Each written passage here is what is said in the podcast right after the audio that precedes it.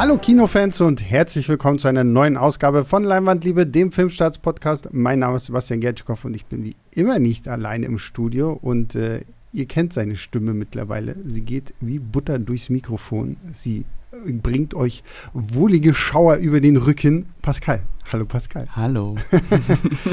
und äh, ihr werdet ihn wahrscheinlich im Hintergrund hören. Unser guter Ventilator brummt hier auch wieder fleißig der muss einfach brummen. Sorry, wird uns hier viel zu heiß und stickig drin.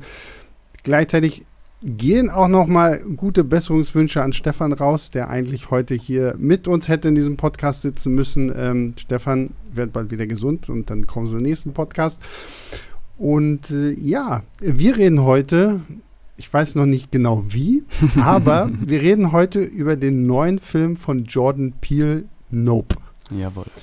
Und ich glaube, wir werden das wirklich so machen müssen, dass wir wahrscheinlich so 10, 15 Minuten so ein bisschen allgemein darüber sprechen werden. Dann machen wir unser Fazit und dann ähm, machen wir einen Spoiler-Teil, wo wir so ein bisschen ausführlicher drüber sprechen, weil ich habe es jetzt schon gemerkt, ich habe schon eine Video-Review zu diesem Film rausgehauen und die hat mir wahnsinnig einen abgebrochen, irgendwie über diesen Film zu sprechen, ohne zu viel ja. zu verraten. Drum herum reden die ganze ja, Zeit. Und ja, und das ja. ist, das ist, finde ich, das wird A, diesem Film halt auch nicht gerecht, irgendwie so drumherum zu so, ja, ah, die Kameraeinstellung und, oh, und das und boah, so total toll. und gleichzeitig, finde ich, steckt auch so viel Tolles in diesem Film drin. Da, glaube ich, müssen wir dann einfach ein bisschen freier sprechen können. Deswegen das nur so vorab schon mal als Vorwarnung. Und äh, nehmen wir dann einfach als Grundlage die ersten beiden Trailer, was man da schon zu sehen bekommen hat, in dem spoilerfreien Teil. Ja, das ist richtig, obwohl ich finde, gerade der zweite Trailer ähm, hätte nicht sein müssen. Also ich, war, ich war geschockt, dazu kann ich kurz was sagen. Ich habe nämlich nur den ersten Trailer gesehen hm. und habe mir den zweiten gar nicht mehr angeguckt. War dann irgendwann im Kino und da lief der zweite Trailer und der ist ja dann doch in einer Sache sehr offensichtlich. Und ja. ich war, ich habe gedacht, warum machen die das? Ja, ich habe auch, also ich hatte, ich hatte leider nicht die Kontenance, die du hattest und habe mhm. mir den halt schon so irgendwie angeguckt, weil ich dachte, oh cool, ein zweiter Trailer. Weil der erste Trailer, muss man dazu sagen, ist wirklich einfach nur so Atmosphäre pur. Man, man weiß irgendwie, okay, es geht irgendwie um Leute, die eine Ranch betreiben, es geht um irgendwas, was da im Himmel ist und mm, hast du nicht irgendwas, gesehen? Irgendwas kommt. Irgendwas kommt so und das war's. Und der zweite Trailer ist halt ein bisschen sehr offensichtlich. Da habe ich auch so ein bisschen das Gefühl, dass das Studio gesagt hat, so okay, komm, ja, Jordan, wir wissen, du machst tolle Filme, aber wir müssen die Leute mit ein bisschen mehr teasern. Ja, ja. Also pack da mal so ein UFO rein. Ja. Damit oh. man das richtig schön offensichtlich sieht. Ich, ich war wirklich schockiert. Ich, also ich, ich war, dachte, warum? Ich war auch richtig verärgert, muss ja, ja. Vor allen Dingen, weil der zweite Trailer ähm, zeigt ja dann eigentlich auch schon so die Story. Und damit sind wir vielleicht kurz bei dem Teil, worum geht es eigentlich. Also wir haben ähm, Daniel Kal Kaluuya, äh, mhm. der ähm, OJ spielt, OJ Haywood und äh, seine Schwester M, M Haywood, gespielt von äh, Kiki Palmer, mhm. die nach dem Tod äh, des Vaters quasi dessen äh, Pferderanch übernehmen und da trainieren sie halt Pferde für Hollywood, also für Filme, für Serien, für Werbesachen mhm. und sowas alles. Und direkt irgendwie so ein bisschen daneben äh, hat dann auch noch der gute Jupe sein, sein, sein Cowboy-Theme-Park. Jupe wird gespielt von Steven Yeun. Alle Walking Dead-Fans da draußen, Glenn ist wieder am Start. ähm, und äh, bei Jupe gibt es dann auch noch so eine spannende Geschichte. Da war früher so ein, so ein, so ein, so ein Sitcom, also als Jungdarsteller, so ein, so ein Sitcom, so ein Kinderstar, mhm. hat dann auch irgendwie so ein, so ein Film wie Kid Cowboy mhm. oder sowas gemacht, obwohl er ähm, Asi amerikanisch, amerikanisch, wie sagt man denn? Amerika asiatisch, amerikanisch, asiatisch. Ähm, ja. Ähm, ja. genau. Also Steven Yeun, der ist halt. ne? ähm, und ähm, und hat das darauf dann halt so ein bisschen so seinen Lebensunterhalt aufgebaut, dass er halt so eine Show macht, so weil den Leuten halt so eine, so eine Cowboy-Stadt aufgebaut hat und auch die ganze Zeit immer in so einem geilen Cowboy-Outfit durch die Gegend läuft und sowas alles. Hat mich sehr erinnert an die, äh, es gibt so eine Sitcom-Serie, die habe ich letztens auf Disney Plus gesehen, äh, Fresh off the Boat. Mit, oh, das sagt mir gar nichts. Mit äh, Randall Park, okay, der, der ja. Ähm, ja im MCU auch äh, mitgespielt hat. Und da geht es auch um so eine ähm, chinesische Einwandererfamilie so in den 90er Jahren, mhm. die irgendwie von Washington DC nach Florida äh, ziehen. Und der Vater baut halt so das amerikanischste Steakhouse auf, was du dir vorstellen kannst, so und ist halt so voll in diesem Yeah, America und, und will das halt so voll ausleben. Während seine Frau ist natürlich noch so sehr in den traditionellen Sachen verwurzelt, ist so, so dieser schöne Culture Clash, halt sehr mhm fand ich sehr, sehr unterhaltsam und muss sich hier auch so ein bisschen dran denken, weil wenn man Steven da in so einem roten Cowboy-Outfit mit Cowboy-Hut sieht, dann hat es auch ein bisschen was Skurriles. Und das ist so unsere Grundlage und äh, dann passieren halt merkwürdige Dinge. Pferde verschwinden, auf einmal hört man komische Geräusche. Irgendwas fällt vom Himmel. Genau, irgendwelche Sachen fallen vom Himmel, die Elektronik spinnt plötzlich, ja. Strom fällt aus und man fragt sich natürlich, was ist hier los? Und alle gucken angestrengt in den Himmel und äh, wundern sich. Und das war ja auch so ein bisschen die Grundlage, die man beim ersten Trailer hatte. Genau. Und der, der zweite Trailer sagt dann direkt so UFO. So, und im zweiten Trailer weiß man dann auch, okay, M und OJ wollen das jetzt filmen, weil sie sich davon irgendwie Geld erhoffen und versuchen dann halt mit der Hilfe von so einem, so einem Mitarbeiter, Angel, mhm. äh, da irgendwie so das alles aufzubauen, um halt dieses UFO zu filmen. Und äh, funktioniert natürlich auch alles nicht so und äh, das war's. Aber ja, gut, jetzt haben wir euch den zweiten Trailer gespoilert, deswegen kann ich jetzt nicht sagen, guckt euch den zweiten Trailer nicht an. ja. Aber, aber Trailer spoilern, ey, wenn wir damit jetzt auch noch anfangen. Ja, nee, nee, deswegen, ne, aber es ist halt einfach nur, also, weil der erste war halt wirklich auf Atmosphäre aus und du hast dich Punkt. da und hast dich da halt echt gefragt, so, was passiert hier? Und der zweite sagt halt ziemlich offensichtlich, okay, es ist halt irgendwas mit UFOs. So, ne? ja. ne? ähm, muss man mögen, kann man mögen, weiß nicht, ich fand es halt nicht so geil, muss ich auch ja, sagen. Vielleicht kann man so ein bisschen den Gedanken auch verstehen, äh, den du eben gesagt hast, dass man Leute ein bisschen locken muss. Ne? Natürlich, ne? klar, ähm. weil bei dem ersten ähm, weiß halt nicht so und ich, ich meine, Jordan Peele ist wahrscheinlich auch eher unter uns, ich sag jetzt mal diesen merkwürdigen Begriff Cineasten. Uh, ja. Uh, uh, oder Cinephilen, mhm. keine Ahnung, ich weiß nicht, was da besser angebracht ist. Äh, ist dann wahrscheinlich auch eher so, so ein Begriff, weil er ist ja noch nicht so richtig mainstreamig, oder? Also hat ich, auf jeden Fall einen Oscar gewonnen. Ja, natürlich. Und ich muss auch sagen, ich meine, sein erster Film war ja Get Out. Mhm. Grandioser, atmosphärischer, keine Ahnung, Rassismus, Horrorfilm, mhm. so, der wirklich on point war und mhm wirklich, wirklich gut. Dann kam ja danach Ass oder wie er bei uns heißt, Wir. Mhm. Fand ich auch super. Mhm. Ähm, oh, du nicht so? Mhm. Also ich fand äh, Get Out sehr gut, mhm. äh, fand aber auch nicht, dass es jetzt das große Meisterwerk war, mhm. äh, wie damals jeder in diesem Film gesehen hat oder mhm. was damals jeder in diesem Film gesehen hat. Bei Wir hatte ich echt Probleme mit. Äh, da okay. fand ich, dass das schon teilweise so ein bisschen ins äh, Selbstparodistische abgedriftet ist mit dem Ende. Das war mir alles echt too much. Ja, aber großartig inszeniert. Also Bilder ja. kann der Mann äh, Ja, und die Schauspieler, also Lupita Nyong'o da, das, wie gesagt, dass sie sich da ja, weil es geht ja auch um so Doppelgänger und mhm. dass sie sich da halt wirklich doppelt spielen mussten und so. Ich habe mal so Behind-the-Scenes-Material gesehen, dass die halt ein und dieselbe Szene zweimal machen mussten und dann halt so mit Stand-ins, damit die Kamera das dann so, mhm. das ist schon, schon krass. Ähm, ja, wir fand ich war immer so, so, so eine Outer Limits Episode in, in extra lang, so, so, ne? Da gab es ja diese Serie auch so mit so mysteriösem Scheiß und so, so ein bisschen so der Vorläufer zu Akte Aber dafür X bist du ja, so. dafür, da, dafür bist du ja sehr anfällig für sowas, oder? Total, ne? total, ne? mega. Liest also, du auch so Bücher über Verschwörungstheorien, dass irgendwie mal UFOs da und da gesehen wurden? Habe ich, hab ich früher in meiner Akte X-Phase sehr, sehr viel und sehr, sehr gern ja. gelesen. Ähm, für alle, die es da draußen nicht wissen, großer Akte X-Fan. Ähm, mhm. Und da habe ich wirklich, also ich habe alles wirklich so damals auch in diesem Zusammenhang mit, weil mich das natürlich auch interessiert hat, so, weil das, das Schöne bei Akte X war ja auch immer, ich hatte auch echt so, so Bücher, so die wahren Begebenheiten hinter den Folgen und so, weil ja. das, ah. das hatte ja natürlich auch so die Verschwörungstheorien, die sie eingesetzt haben, das hatte ja irgendwo in Anführungszeichen Hand und Fuß, weil es die tatsächlich irgendwo da draußen gab und so. Da habe ich halt alles auch damals so wirklich verschlungen und fand das irgendwie total faszinierend, was da noch ja quasi so für, für eine, zweite Welt existiert, so, so, wo ich mir echt denke, okay, also wenn man da vielleicht wirklich, ich weiß nicht, wenn man da so zu labil ist, kann man sich da ja auch echt wahnsinnig schnell drin verlieren, so, ne? Und, Wie in allen Verschwörungstheorien. Ja, ne? und ähm, das fand ich aber immer irgendwie so wahnsinnig, wahnsinnig spannend und ich glaube, das war für mich auch so ein bisschen der Punkt, warum ich wir dann halt so toll fand, obwohl ich auch sagen musste, ähm, wir damals mit, mit Eve hier von, mhm. vom Movie Pilot, äh, waren wir zusammen im Kino und wir sind rausgekommen und gesagt so, nee, ja, so, so nee. Und, und, und, das war so ein Film, der musste so ein bisschen reifen in meinem mhm. Kopf. Und dann habe ich ihn jetzt vor kurzem tatsächlich auch nochmal gesehen und muss sagen, ja doch, jetzt gefällt er mir dann nochmal ein Stück besser. Mhm.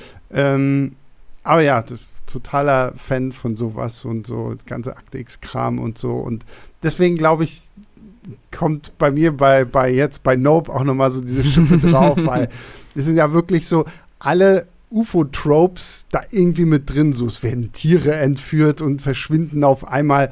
Merkwürdige Sachen fallen vom Himmel. Die Leute verlieren ihren Telefonanschluss, Strom geht aus. So, eins zu eins Akte X. So. Das ist alles, was ich in der Schule von Fox Mulder irgendwie gelernt habe, passiert halt in diesem Film. Mhm. Und äh, das äh, fand ich schon irgendwie sehr, sehr cool.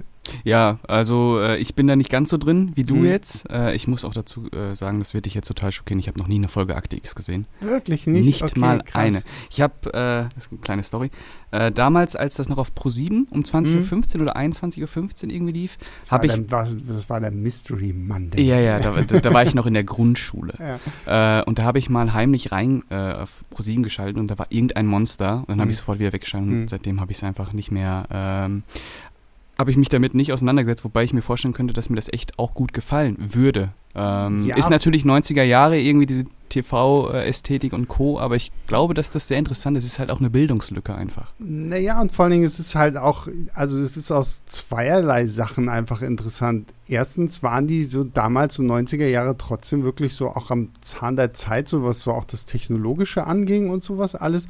Man muss es natürlich aber auch wirklich so ein bisschen durch diese Brille betrachten, so, weil so unter, ähm, unter normalen Serien sehen, so kannst du das nicht mehr so richtig greifen, weil es sind natürlich sehr viel einfach so Monster of the Week, so einzelne mhm. Episoden, so, das war halt wirklich so, okay, hast du letzte Woche verpasst, ist nicht so schlimm, so, ne, mhm. weil da, da, also es gibt natürlich auch diese großen, ähm, diese, diese großen Saga-Episoden, die dann immer so ein bisschen zusammengehören, wo es dann ja auch um Fox Mulder und diese ganze große Alien-Verschwörung geht das zieht sich ja so ein bisschen als der rote Faden hindurch. So, da gibt es halt auch pro Staffel dann mindestens vier, fünf Episoden, die da die, diese Geschichte weitererzählen. Okay. Aber ansonsten hast du halt wirklich mehr so halt dieses, wie es früher hieß, Monster of the Week so. Und das äh, ist ganz, ganz spannend so. Und ich kann es dir echt empfehlen. Also es ist interessant. Und der zweite Punkt natürlich, weil wir ja gerade auch in so einer Zeit sind, wo viel darüber gesprochen wird, ah, und Frauen, wie müssen sie dargestellt werden mhm. in Filmen und Serien und so. Ähm, da muss man, ich, und schön, dass wir wieder so einen großen Schlenker hier machen von um, da muss man für Akte X echt eine äh, ne, ne, ne Flagge aufrecht halten, weil damals, als die Serie gepitcht wurde für Fox, ähm, wollte man halt David Duchovny als Fox Mulder haben und ne, Produzenten, wie sie Produzenten sind, wollten halt irgendeine so heiße Blondine so daneben gestellt mhm. haben. Ne? So, weil, boah, muss ja irgendwie verkaufen. Und Chris Carter, der, der Schöpfer von, von Akte X, hat sich echt dagegen gestellt und gesagt, nein, wir brauchen da jemanden, die, die man, der, der glaubwürdig ist, dem man, dem man das auch abkauft, alles einfach. Und deswegen hat er sich halt damals für Gillian Anderson entschieden. Ist mhm. teilweise auch wirklich gruselig, was sie, in was für Outfits man sie da noch bestellt, weil die hat so riesengroße Sack, Sackos an, irgendwie, wo du denkst, okay, ist da überhaupt noch ein Mensch da drunter oder so? Das wurde in den späteren ähm, Staffeln hat man ihr dann auch zugelassen, ein bisschen mehr Frau zu mhm. sein, so, aber ähm, und Gillian Anderson hat auch gesagt, so, dass sie früher ganz viel Fanpost gekriegt hat, auch so von jungen Mädchen und so, die sie echt so als äh, Idol angesehen mhm. haben und als Vorbild, so, weil sie spielt da halt diese ernste Ärztin, die halt mit, mit Logik und Verstand all diese ganze Verschwörungsscheiße hinterfragt und da wirklich, das, das ist ja auch der Charme dann von diesem Duo, weil so ein Fox Mulle, ja, ich glaube das alles so. und, und sie steht immer so, ja, aber überleg doch mal, also das und das und das passt und das. Sind die beiden auch ein Paar? das ist halt das, das Schöne an dieser Serie. Ähm, sie spielen sehr, sehr lange damit, sind die was oder nicht. Und das, das, das wird zum Glück erst so ab Staffel 7 so richtig ein Thema. Okay. Vorher ist es einfach nur wirklich so, die haben manchmal so eine, so eine Screwball-Dynamik ähm, okay. untereinander, so dass die sich so ein bisschen piesacken mhm. und so. Das ist ganz cool gemacht, aber von Anfang an haben Fans da ja auch schon immer so ein bisschen was gesehen. Mhm, okay. Aber es ist wie, wie, wie bei, bei vielen Sachen, so ein Film oder Serien, sobald dieser Punkt kommt, dass sie dann ein Paar sind, ist irgendwie auch ein bisschen komisch. Vor allen Dingen, weil sie sich dann ja trotzdem immer noch mit ihren Nachnamen ansprechen. so, weil, weil okay. ich meine, Fox Mulder, Dana Scully, sie sagen, sie nennen sich halt sehr, sehr selten Dana und Fox, sondern halt nach wie vor immer noch Mulder und Scully. Ja. Das ist dann vor, es gibt ja auch noch zwei Filme und im zweiten Film sind sie halt wirklich schon irgendwie ein Paar und wenn sie sich dann trotzdem so mit Scully und Mulder ansprechen, ist ja auch immer so, ja, okay. okay. Ich möchte auch, dass meine Freundin mich einfach mit Gadgetkoff anquatschen würde, oder? also, ich, ich habe aber noch zwei Fragen zu äh, Akte X, bevor wir zu Not ja, ja, klar, das ist ähm, spielen die Men in Black eine Rolle? Ähm, jein. Also es gibt eine, es, Akte X hat zwischendurch auch sehr, sehr witzige Episoden gehabt. Mhm. Also irgendwann haben die auch gemerkt, okay, die Leute lieben uns einfach so sehr, dass wir uns auch ein bisschen mehr Sachen trauen können. Und es gibt sehr, sehr großartige, satirische, ironische Episoden, wo sie sich auch selbst auf den Arm nehmen. Und da spielen sie auch so ein bisschen mit dem Men in Black. So. Also okay. äh, Men in Black sind hier, hier sind es mehr so die, die, die, unmarkierten Helikopter der Regierung und so. Also da, die, das Konzept Men in Black ist zwar auch in dieser Serie vorhanden, mhm. wird aber in dem Sinne so nicht angesprochen, okay. als die Men in Black. Okay. Und ist es so, bei all den Verschwörungstheorien um Aliens oder um irgendwelche übernatürlichen Phänomene, dass die Serie die immer bestätigt oder ist es auch so, dass die Serie sagt, nee, das ist Quatsch? Ähm, teils, teils. Also ja. die Serie lebt natürlich mehr davon zu sagen, okay, ja, da steckt schon irgendwie so ein wahrer Kern hinter. Mhm. Und deswegen hast du halt auch diese Figur von Scully, die das dann halt wirklich alles immer hinterfragt und dann aber sehr, sehr häufig irgendwann dann doch erkennen muss, oh Gott, die Alien-Verschwörung ist wahr und sowas alles. Mhm. Und, ähm, also der wird in seinem Glauben auch jetzt nicht unbedingt gebrochen. Nein, also es mhm. gibt durchaus schon Seasons und auch Episoden, wo das in ihm auch bricht, so, was auch gut ist für ihn einfach als Figur, weil ansonsten würde er irgendwann durchdrehen und mhm. alles einfach glauben, so, dann ist, ist, er auch irgendwie nicht mehr greifbar, aber. Aber theoretisch ist er ja kein Verschwörungstheoretiker mehr, ne? Nee, also hm. theoretisch nicht, weil er hat ja für sich gesehen irgendwie die Beweise. Ja, ähm, nur zu häufig kommen ihm halt die bösen Geheimorganisationen in den Weg und zerstören dann rechtzeitig noch alles. Mhm. Und die haben natürlich in der Regierung und überall ihre Leute sitzen und so. Das ist ja natürlich super schwer, dagegen anzukämpfen. und, ähm, ja, also ich, ich liebe Akte X. Also ich, ja. Wirklich, ja, das klingt lustig, also es klingt, klingt, interessant. Also das Revival kannst du dir echt sparen. Also es gibt ja insgesamt neun Seasons. Okay.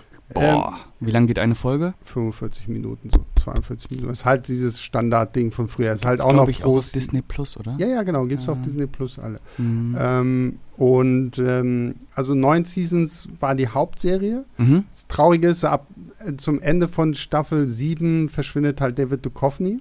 Weil er entführt wird von Aliens oder ja, was? Ja, genau. So, ja, weil er aber auch aus der Serie raus wollte und sie okay. wollten ihn aber nicht killen, deswegen haben sie das so gesagt. Und dann besteht die achte Season irgendwie gefühlt nur daraus, dass ähm, Scully halt nach ihm sucht und sich dann ein neues Team aufstellt. Dann taucht da auch Agent Doggett auf, Robert Patrick. Mhm. Ähm, und dann, aber da wird es dann echt so kritisch, weil dann hat sich auf einmal so ein riesengroßes Team und du denkst so, okay, ist jetzt äh, CSI Alien oder ja. irgendwie sowas. Aber es ist dann nie so krass, dass die auch ins Weltall fliegen oder nein, so. Ne? Nein, nein, ja, okay. Nein. Also so, so weit nicht. Aber, aber vielleicht war Scully ja im Weltall. Wenn er, nee, nicht Scully. Äh, wie heißt der? Mulder. Mulder. Ja, ja, ja, ja ich will jetzt ja auch noch nicht zu viel verraten. nicht zu viel. Ähm, aber ja, also so Season 9 und dann gibt es halt noch Staffel 11 und, nee, Staffel 10 und 11.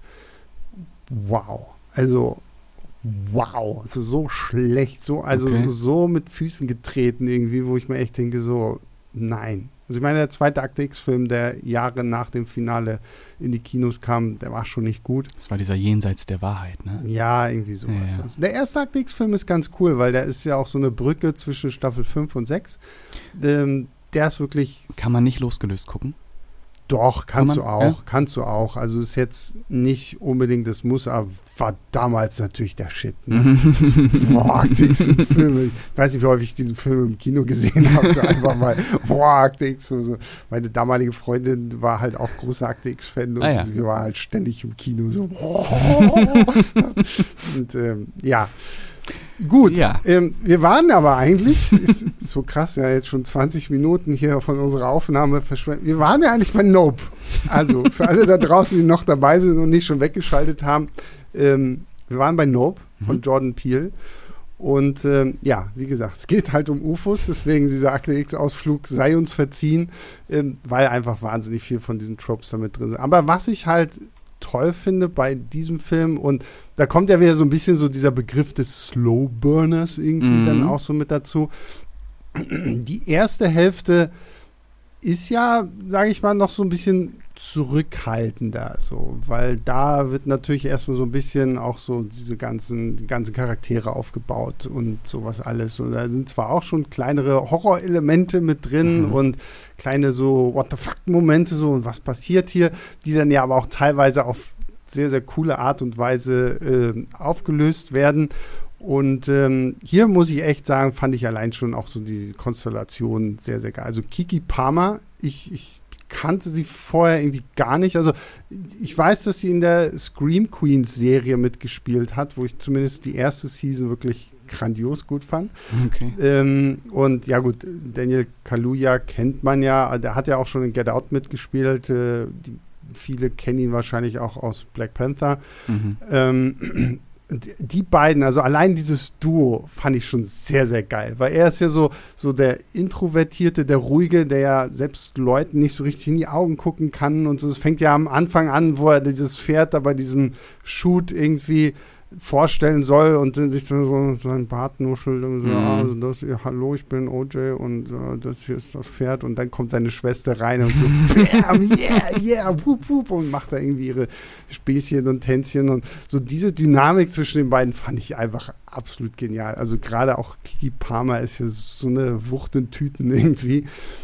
Total geil. Äh, ja, kann ich nur zustimmen. Also äh ich kannte sie auch nicht, Kiki mhm. Palmer, glaube ich. Vielleicht aber jetzt nicht wirklich auf dem Schirm gehabt. Äh, Daniel Kaluuya, Kaluuya, Kaluuya, Kaluuya ist natürlich super.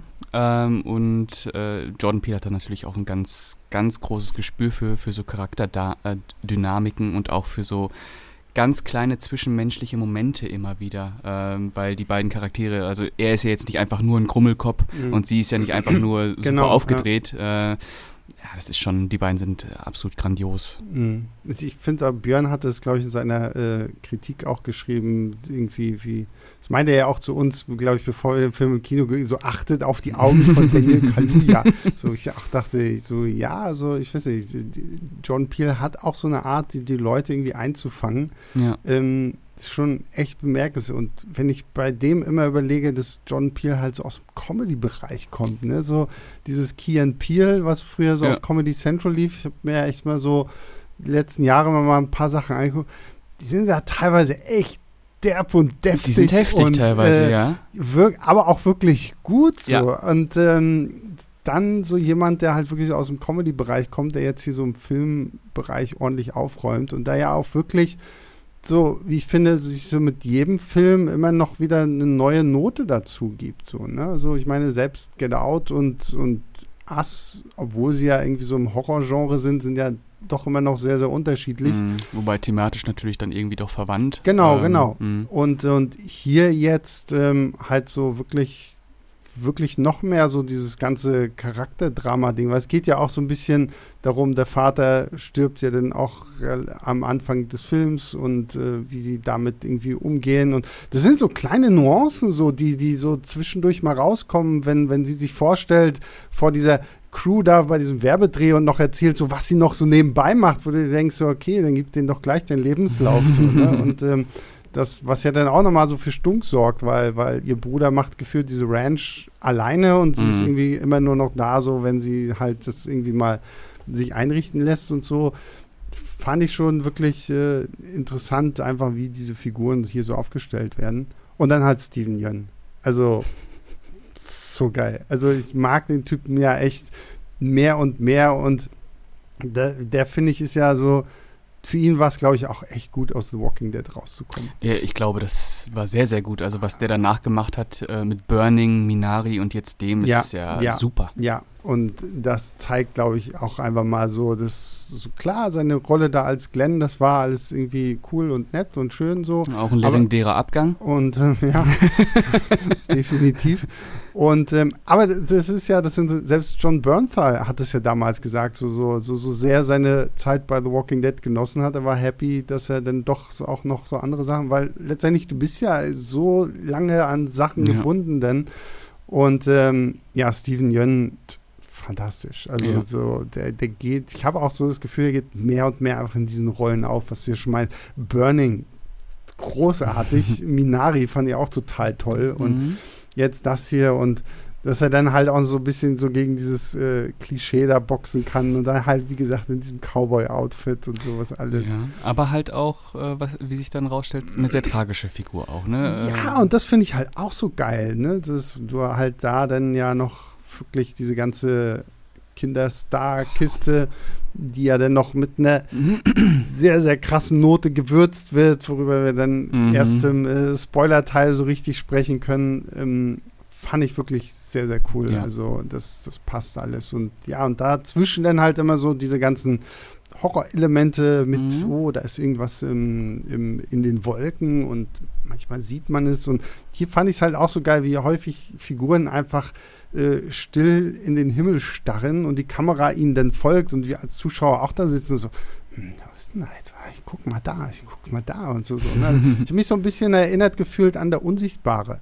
Mhm. Ähm, hier der von 220. Ja, von mit, Lee Winnell. Genau, mit, mhm. mit ähm, Elizabeth Moss, so, weil da hat mir diese Kameraarbeit auch teilweise echt sehr, sehr gut gefallen, wenn die Kamera sich halt einfach gar nicht bewegt hat und du dieses, diese Totale hattest von irgendeinem, von der Küche oder so und du siehst halt Elizabeth Moss in der einen Ecke und drumherum ist aber irgendwie alles leer und, du, und diese Einstellungen sind ja auch so lang und du bist ja so, oh, ist da jetzt schon unsichtbar? ist da schon?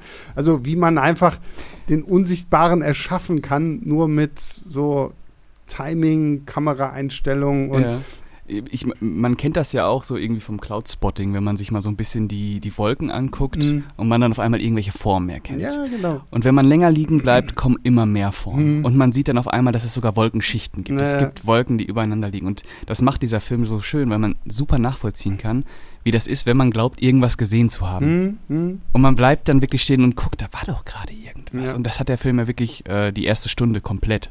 Dieses Gefühl, Irgendwas war doch da. Genau, genau. Ja, ja, das finde ich auch so geil. Und äh, aber selbst später, wenn du dann halt weißt, okay, da ist halt wirklich was in den Wolken, ja.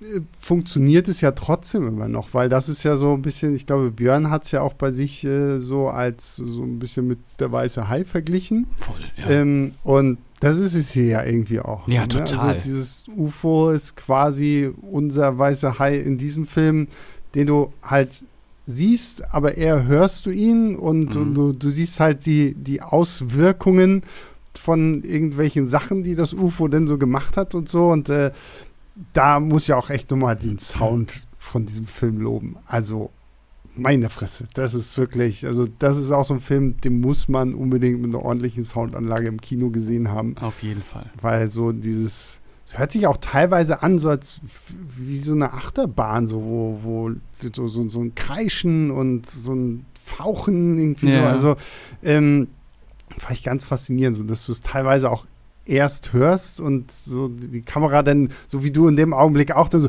nach oben guckst und dann hast du es aber schon wieder verpasst und so. Also Ja, der ist nicht nur sehr, sehr bildgewaltig, der hat auch wirklich einen super Sound. Also das Mhm. habe ich mir auch gedacht, als ich da drin saß, ähm, wie man von dieser, von dieser Soundkulisse, von dieser Klangkulisse wirklich auch so eingepackt wird Mhm. und in den Film reingezogen wird. Das äh, war schon äh, ein wirklich eindrucksvolles Kinoerlebnis, allein auf handwerklicher Ebene. Mhm. Ja, ja, absolut. Und ähm, Björn hatte mir auch irgendwie erzählt, dass der ja auch wohl auch viel in IMAX gedreht wurde. Mhm.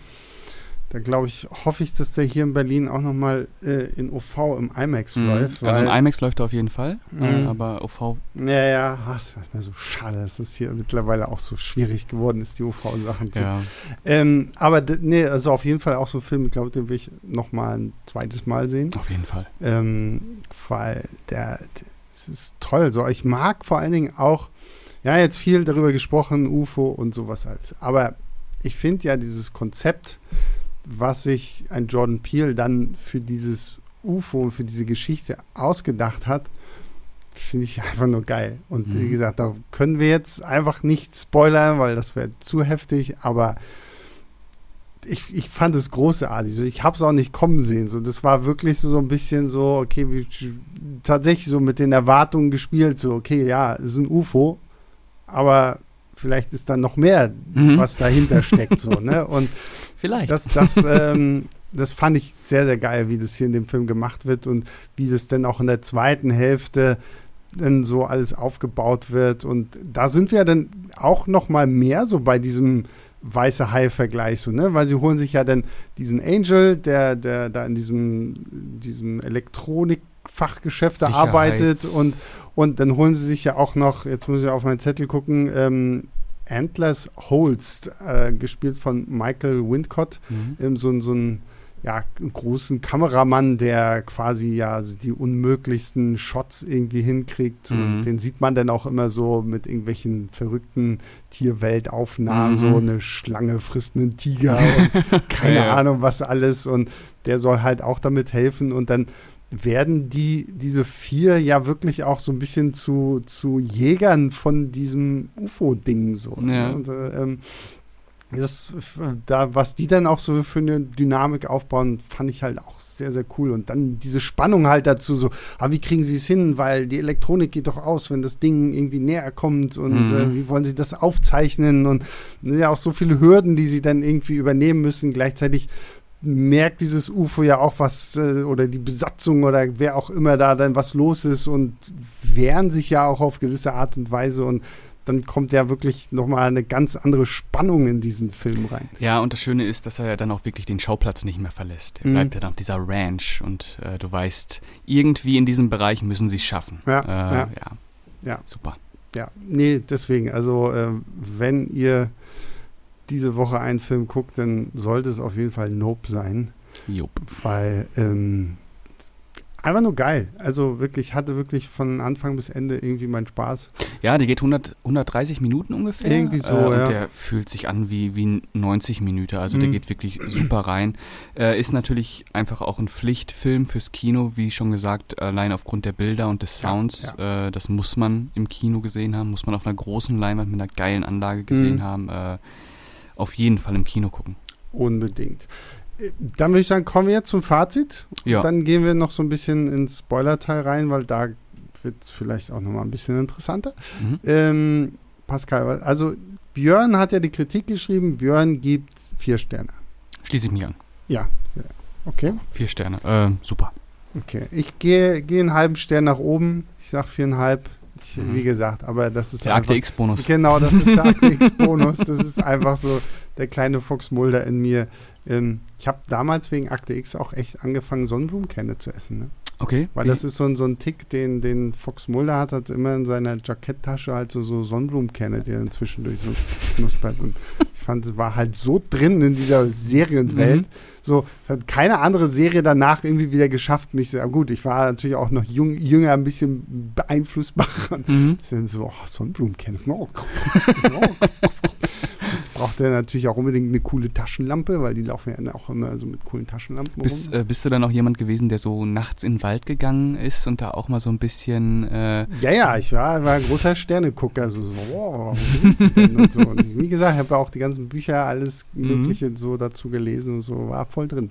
Deswegen Nope kriegt von mir dann noch den, den halben Punkte äh, Akte X-Bonus mit oben drauf. Das könnte er bei mir auch noch bekommen nach der Zweitsichtung. Mhm. Also da ist, äh, das kann ich auch noch sagen, da ist auf jeden Fall Potenzial nach oben eher, als dass es nach unten geht. Ja. Ich finde, der gewinnt eher noch an Wert, als Mhm. dass er irgendwie an Faszination nachlässt. Ja. Okay, so ihr Lieben, da habt ihr es. Also guckt Nope, guckt Akte X. Ähm, lasst mich wissen, wie ihr beides fandet.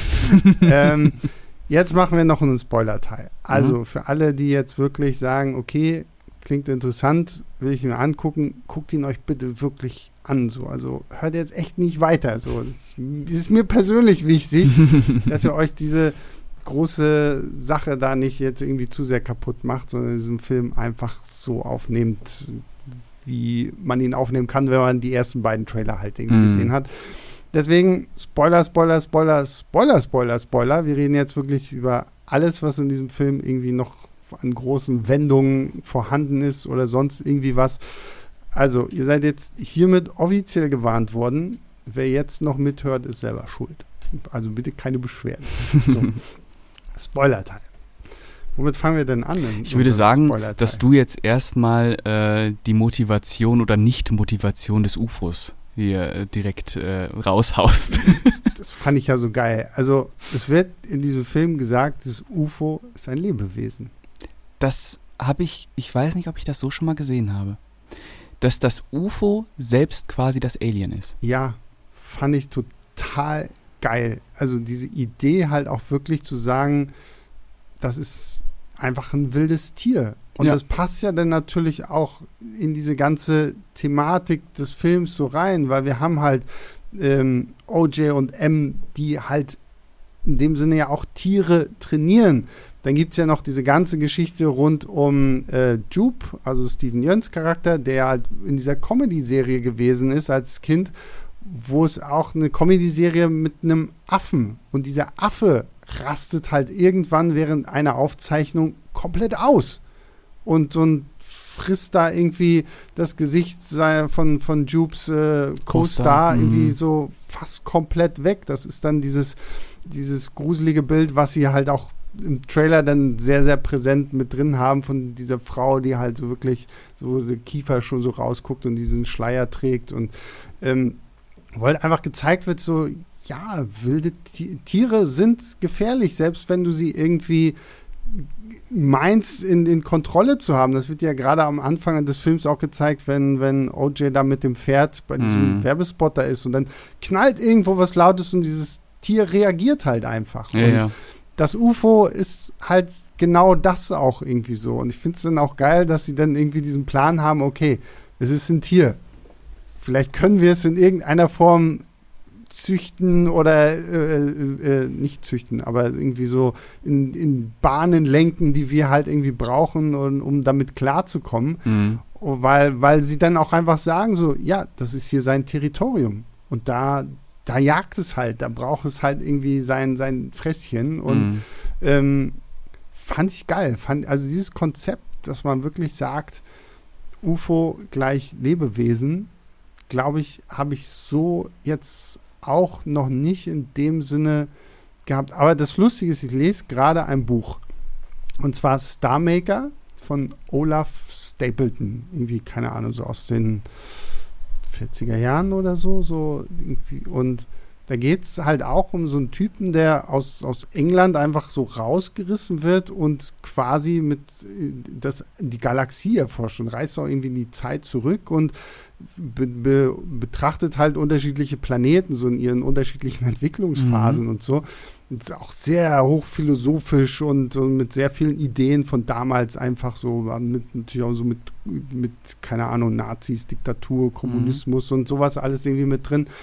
Und da gab es aber auch ein spannendes Konzept, weil er kommt halt irgendwann auf einen Planeten, der halt komplett in, in, in Wasser ist. Mhm. Und äh, da sind halt so, halt nur so die Wasserlebewesen, die sich dann aber durch die Evolution auf ihrem Planeten zu lebenden Schiffen entwickeln. okay, geil. Und so, wie er das so beschreibt, so, hast du auch wirklich das Gefühl, das sind halt einfach so Schiffe. Und ich saß halt in Nope und dachte mir so, ja, okay, ja, geil. So, also möglicherweise ist das vielleicht auch irgendwo so, ähm, so, so ein Punkt irgendwie gewesen, das einfach mal auf die Art und Weise umzubauen. Gleichzeitig musste ich bei diesem Viech auch sehr an die Anime-Serie Neon Genesis Evangelion denken. Ähm, da bin ich raus. Na, weil, und, und das passt ja vor allen Dingen auch, weil, weil der Anfang von Nope, da gibt es ja auch wieder irgend so, so ein Bibelzitat. Mhm. So. Und ähm, ich hatte das auch mal geguckt, weil offensichtlich so diese, diese Idee, die wir von Engeln haben, dass es halt ne, so, so Menschenwesen mit Flügelchen sind und so, das ist ja gar nicht mal unbedingt so. Das ist halt so eine Untergruppe mhm. der Engel und je höher du gehst, quasi irgendwie in diese Reihenfolge der Engel, werden das so richtig auch so komplexe Figuren oder einfach so, so Räder ineinander oder so. Und ähm, das ist halt so ein Punkt, den diese Serie Neon Genesis Evangelion benutzt, mhm. weil da wird die Erde auch von, von außerirdischen Entitäten heimgesucht, die sie Engel nennen. Mhm. Und da gibt es zum Beispiel auch irgendwie das ist so, so, ein, so, eine, so eine große Pyramide, die dann angeflogen kommt und aber auch ihre Gestalt verändert und halt irgendwie auf einmal sich ausbreitet oder zusammenziehen kann. Und dieses gleiche Konzept haben wir ja hier in, ja. in, in Nope auch. Also wir haben das klassische UFO, mhm. halt, ne, die Untertasse. Und das fand ich dann auch bildgewaltig so krass. Das ist ja wie so eine Qualle entfaltet, die sich sieht aus wie so ein Schmetterling. Ja, ja das ist wie so ein wie so ein wie so ein Raumschiff mit so einem Sonnensegel ja, irgendwie. Das ist also, so ganz so eine ganz ungreifbar undefinierbare Form, aber total beeindruckend, wenn die sich dann so am Himmel offenbart auf einmal. Auch total ästhetisch ja, ja. und schön, so, so wo du echt nur da sitzt und denkst so, wow, das, Schön. ist toll. Friss mich. Ja, genau. So, friss mich auf und so. Und ähm, deswegen, also da, das, das fand ich einfach so dieses, dieses Konzept, so, da war ich echt baff, so, weil ich echt gedacht habe, so, hm, naja, gut, dann sind es jetzt halt irgendwelche Aliens und äh, die kommen dann runter. Zumal es ja am Anfang auch noch kurz ähm, diesen, diesen kleinen Moment gibt, wo, wo OJ da irgendwie in der Scheune rumläuft äh, und auf einmal geht es Licht aus, dann geht es wieder an, dann geht es wieder aus und es steht irgendwo im, im Schatten so eine Gestalt und die steht langsam auf und hat irgendwie so einen zotteligen,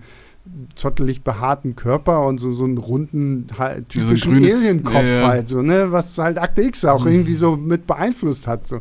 Und denkst du so, the fuck? Und dann kommt da irgendwo noch einer und noch einer, sind es drei und am Ende stellt sich heraus, es waren nur die Kids irgendwie von. Aber das war eine super Szene. Das weil, war eine geile weil die Szene. creepy anfängt. Ja. Wenn, wenn dieses Kind sich auf einmal aufrichtet, äh, aber dann macht er sich ja eher auch über Jumpscares lustig in dem Moment, aber äh, super Szene. Ja, und ähm, deswegen, also dieses ganze Konzept rund um diese außerirdische Form fand ich sehr, sehr geil. Gleichzeitig, was ich, wo ich sehr, sehr dankbar bin, ist es nicht irgendwie kaputt erklärt wurde. So.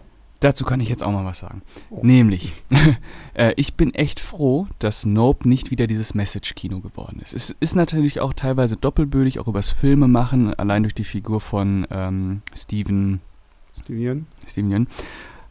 Aber es ist nicht wieder so wie bei Wir oder bei Get Out, dass da jetzt so eine, so eine große ähm, Rassismus-Thematik oder sonst mhm. irgendwas mhm. hinsteckt. Und ich hatte so ein bisschen Sorge, dass äh, Jordan Peele da so auf düsterer Spielberg macht, mhm. aber am Ende dann eben wieder so die da oben, wir da unten, mhm. dass das irgendwie wieder in Verhältnis mit diesem, mit diesem UFO gebracht wird. Und da war ich echt dankbar, dass es nicht so ist, sondern mhm. wirklich, dass er für Jordan Peele-Verhältnisse wirklich mal äh, so einen Blockbuster, einen Spektakelfilm ja, ja. gemacht hat. Ich meine, er hat trotzdem auch so ein bisschen so diese Rassismus. Hat er äh, drin, aber es ist nicht. Dieser, allein, äh, wenn, wenn, wenn OJ darauf war, wie, du heißt OJ? Ja, ja, ja, ja, genau, sowas halt. So. Aber, aber das ist dann. Es halt, ist nicht tonangebend. Ja, genau, so. Mhm. Und ähm, ja, deswegen, das fand ich auch. Und wie gesagt, einfach, dass dir über dieses Viech, dieses UFO-Ding gar nichts erzählt wird. So. Es ist halt einfach da. So, wie lange das Tier ist oder was es nun wirklich will. Es ist halt einfach ein Tier. Es ist irgendwann hier angekommen und hat sich gesagt, hm, schmeckt lecker und äh, ja, ja. hier bleibe ich jetzt. Und das ist ja auch neu für Jordan Peele, weil er hat ja schon diesen Hang zum, äh, zum Ausformulieren. Ja, ähm, und das, und, äh, das super. einzig Gruselige, was, was, wovor ich so ein bisschen Angst habe, weil ähm, ich habe jetzt irgendwo gelesen, der Schauspieler ähm, Brandon Pereira, der okay. diesen Angel gespielt hat. Ja. Da, also ich weiß nicht, ob wie, wie viel man da wirklich glaubt, aber angeblich war wohl irgendwie so, dass sein Charakter eigentlich hätte sterben sollen im mhm, Film. Mhm. Er ist ja jetzt dann überlebt. Ja. Und er jetzt wohl so in Interviews gesagt hat, so nach dem Motto, er hätte halt Bock, irgendwie diese Figur noch weiter zu spielen. Wo ich mir denke, also ich möchte bitte nicht in fünf Jahren hier sitzen und mit dir über Nope 2 sprechen. Weiß ich nicht, wenn die das so machen wie bei Tremors oder so, das bietet sich ja schon an. Also ich meine, wir haben Nope, das ist, das bleibt für immer Nope. Ja. Aber ähm, aber ich weiß nicht, also ich brauche jetzt keine Fortsetzungsfilme, die mir dann irgendwie, die mir dann den Planeten der UFOs zeigen, wo die irgendwie in Familie und das hier war vielleicht nur der kleine Junge und Mama mm. und Papa weinen da oben. Ja. Also wenn sie es nicht so machen wie bei Independence Day 2, sondern sind es wirklich so genremäßig ja. wie bei Tremors 2, ähm, muss ja Jordan Peele nicht machen, kann man ja einen anderen guten Genrehandwerker ja. nehmen. Also das könnte schon funktionieren, weil es bietet sich ja auch an, weil mhm. dieser Film ja wirklich äh, sich total auf diese Genre-Klassiker bezieht. Also wie gesagt, Tremors, äh, also im Land der Raketenwürmer. so Grandio, einer der besten Titel, die es gibt. Ja. Im Land der Raketenwürmer. Aber ein toller Film. Ja, toller super Film, der zweite auch. Mhm. Ähm, der Weiße Hai natürlich. Ja. Äh, Unheimliche Begegnung der dritten Art natürlich. Und was ich auch fand am Anfang auf der Farm, der hatte so einen Vibe von Science von hm, M. Night Shyamalan. Ja, äh, ja. Und ähm, das fand ich das hat mich so richtig einge. Das klingt jetzt blöd, aber es hat mich so richtig eingelullt. Ich konnte mich so richtig in diesen Film fallen lassen, weil man verstanden hat, worauf er hinaus will. Ja. Und deswegen kann ich schon verstehen, dass der äh, Schauspieler jetzt sagt, dass er Bock auf den zweiten mhm. Teil hat, weil es bietet sich an. Es würde sich tatsächlich anbieten. Also, das muss man wirklich einfach sagen. Also, bevor jetzt irgendwie Fragen aufkommen, der Film ist in sich abgeschlossen, da ist jetzt kein krasses offenes Ende und mhm. oder irgendwie sowas. Nein, also der steht für sich und er wird auch immer für sich stehen können und wenn die da ein Franchise draus machen und alle Filme scheiße werden oder ja, sowas, dann hast du immer noch diesen ersten großartigen, glorreichen Film. Ja, ähm, so wie ähm, bei der Weiße Hai. Ja, und ähm, deswegen, das muss ich, ich habe auch manchmal das Gefühl, das muss ich auch irgendwie nochmal so sagen. Also so nur weil irgendwie ein beschissener Film in so einem Franchise rauskommt oder eine Fortsetzung, die beschissen ist zu einem tollen ersten Film, so, das macht für mich nie den ersten Film kaputt. So. Also, ich weiß nicht, ob das überhaupt jemals passiert ist. Das nee, kann ja aber, auch nicht ich, passieren. Ich, ja, aber ich, ich komme da äh, sehr häufig irgendwie so auch Leute, die so, ah, hm, ah, das wird doch auch scheiße. Jetzt zum Beispiel hier, ähm, auch Joker 2 wurde doch jetzt angekündigt hier. Ne? Mhm, dabei kann das, das, ja nur besser werden. Mit, ja. ich glaube, da machen wir nochmal einen eigenen Podcast hierzu. Ähm, ähm, so, so, dass das Leute dann halt irgendwie, ja, so, ich mir denke, nein, also wenn du den ersten Film mochtest, warum sollte irgendein anderer Film dir das kaputt machen können? Dann, dann ja. ignorier halt den, den das sagt immer mehr über die Leute als über den eigentlichen ja. Film aus, weil mit ihrer Erwartungshaltung bei Joker ist es auch noch mal ganz, ganz empfindlich, weil es Musical ist. Ja, ja. Genau. Und wenn du Musical sagst, ich weiß nicht, wie du zu Musical stehst, ob du sagst, ja, mag ich schon, weil ich habe das Gefühl, Musical ist das meistgehasste Genre überhaupt. Ach, kommt bei mir mal so ein bisschen drauf an. Ja. Also ich, ich, wenn ich Musical höre, bin ich auch erstmal so, so, mm, ja. Also ich sage so, wenn es, wenn es, es darf für mich nicht sowas sein wie Les Miserables. Okay, die, das ist too much. Wo die halt die ganze Zeit einfach nur singen. Wo auch jeder normale Dialog gesungen genau, wird. Genau, ne? so, mhm. so das, aber wenn es halt wirklich einfach so, keine Ahnung, sowas wie West, West Side, Story, Story mhm. oder ähm, Grease. Sweeney Todd. Grease, ähm, aber Sweeney Todd äh, habe ich tatsächlich nicht gesehen. ähm, aber, oder hier, Moulin Rouge oder irgendwie mhm. sowas. Oder ich meine, ich, ich, ich kann es ja hier nochmal sagen, ich weiß nicht, ob du, ich bin ja ein großer Bollywood-Fan. Okay. Und äh, ich habe sogar, hab sogar meine Mag Wie du das so sagst, sogar, ich bin ein großer Nein, nein, ich, ich sage, ich habe ich hab da sogar meine Magisterarbeit drüber geschrieben. Okay. Bollywood-Filme. Also, ja. ähm, Und äh, sowas, sowas mag ich sehr. Also wenn, wenn halt es immer noch normaler Film ist und dann hast du aber irgendwie gut eingearbeitet halt diese Musical-Nummer. So. Mhm. Damit, aber wenn die halt die ganze Zeit singen und rumträllern, so, dann finde ich, dann, das wird mir dann immer ein bisschen zu viel. So. Von Mhm. daher mache ich bei Musicals immer so, so leichte Abstriche. Ja, also ich bin auch kein großer Musical-Fan, aber ich gucke mir dann äh, zum Beispiel, wenn man jetzt sowas wie Annette oder sowas hat, die dann Ja. auch von interessanten Filmemachern kommen Ja. und aber ich habe zum Beispiel auch nie äh, Chicago oder sowas gesehen, weil die mich einfach, die Mhm. die mich halt nicht. Ja, ich hatte irgendwann mal Singing in the Rain gesehen. Den fand ich tatsächlich ganz, ganz Der spannend. fehlt mir so, auch noch, aber der ist natürlich auch jetzt, irgendwie muss man den halt auch Klar, kennen. Ne? Aber so, ich kenne ihn ne, au- so- leider auch nicht. ja. Ich kenne auch nicht die, äh, wie heißen die Regenschirme von Cherbourg. Äh, Mhm. Sowas kenne ich auch nicht. Ich habe West Side Story nachgeholt, als der ähm, Spielberg-Film kam. Den mochte ich ganz gerne. Hm? Äh, das Original, den Spielberg-Film fand ich auch gut inszeniert. Ja, Äh, genau. Ja. Äh, ja. Deswegen, wenn Joker ein Musical wird, das kann interessant werden. Mhm. Das kann sehr interessant werden. Ja, ja. Wie sind wir jetzt dazu gekommen? Ach so, Nope und Fortsetzung. Ah ne? ja, Nope genau. Nope als Musical-Fortsetzung. mit, sing mit singenden UFOs. ja, genau. ähm, ja, und äh, wie gesagt, und auch das, das halt so, ne, diese Tierthematik, das fand ich ja auch sehr, sehr spannend. Äh, dann halt auch nochmal diese, auf diese ganze Geschichte mit diesem Schimpansen da bezogen. Da bin ich aus dem Sitz gefallen, als ich das gesehen habe. Das, Das ist auch so mit die heftigste Szene, die, also oder Sequenz einfach, die dieser Film dann so zu bieten hat. Ne? Ja. Willst du da kurz äh, drauf eingehen, was da Kö- abgeht? Äh, Naja, also wir haben halt, wie gesagt, wir haben es ja schon kurz äh, eruiert, so, also Steven Jöns Jupe war halt Kinderstar in dieser Sitcom Gordys- Hello Gordy oder ja, irgendwie Hel- so. Gor- ja, irgendwie sowas. Halt irgendwie eine, eine Familie, ich glaube, die Mama ist Astronautin auch Mhm. irgendwie so und ähm, der Papa ist halt so ein bisschen der Hauspapa und dann hast du halt äh, den, äh, den Jupe, der den kleinen Jungen spielt und dann hatte noch eine etwas ältere Schwester, nicht so, so viel älter und aus Gründen haben die da halt einen Schimpansen. Ich glaube, es gab früher auch so eine, so eine ähnliche Sitcom, so auch zu der Zeit irgendwie so, auch mit so einem Schimpansen oder so. Okay. Ähm, ist ja nicht, glaube ich, ja nicht so weit hergeholt dann also. Und, Ich kenne nur unser Charlie. genau. und ähm, irgendwann bei einer Folge rastet dieser Affe dann halt einfach aus. Es ist die Geburtstagsfolge von ihm auch irgendwie. Es wird sein Geburtstag gefeiert, also von dem Affen in der Serie. Und ja, dann in einem großen Geschenk sind dann halt so, so Luftballons Genau. mit, mit Helium gefüllt, die dann so aufsteigen und dann so platzen. Und dabei rastet dieser Affe dann Ja, ist aus. irgendein Impuls, dass der Ja. abgeht. und ähm, was ich hier halt spannend fand, so, und ich meine, da, da, da, da zwingt dich Jordan Peele ja auch hin, dem mehr äh, Beachtung zu schenken, als es vielleicht ist. Weil, weil der ganze Film fängt ja mit dieser Sequenz an. Du hörst es erstmal nur so aus dem Off, Mhm. so wie, wie die ihre Dialoge davor bringen. Und dann siehst du halt irgendwann aus der Sicht des jungen Jupes, der sich halt unter so einem zum Tisch versteckt hat, so dieses Massaker so angedeutet. Du siehst diesen Affenblut verschmiert Das sieht und, wahnsinnig und aus. sein, sein, seine junge äh, Schauspielerkollegin äh, liegt da, du siehst halt nur so die Füße, aber du merkst noch, okay, die lebt noch und zwischendurch geht der Affe halt immer mal wieder hin und mampft ein bisschen rum. ähm, und genau in der Mitte des Bildes hast du diesen blauen Schuh mhm. der aufrecht steht. Ja. Also der steht nicht auf der Sohle, sondern quasi auf, Auf der, der. Ferse, Mhm. auf der Hacke, so aufrecht mitten in diesem Raum. Mhm.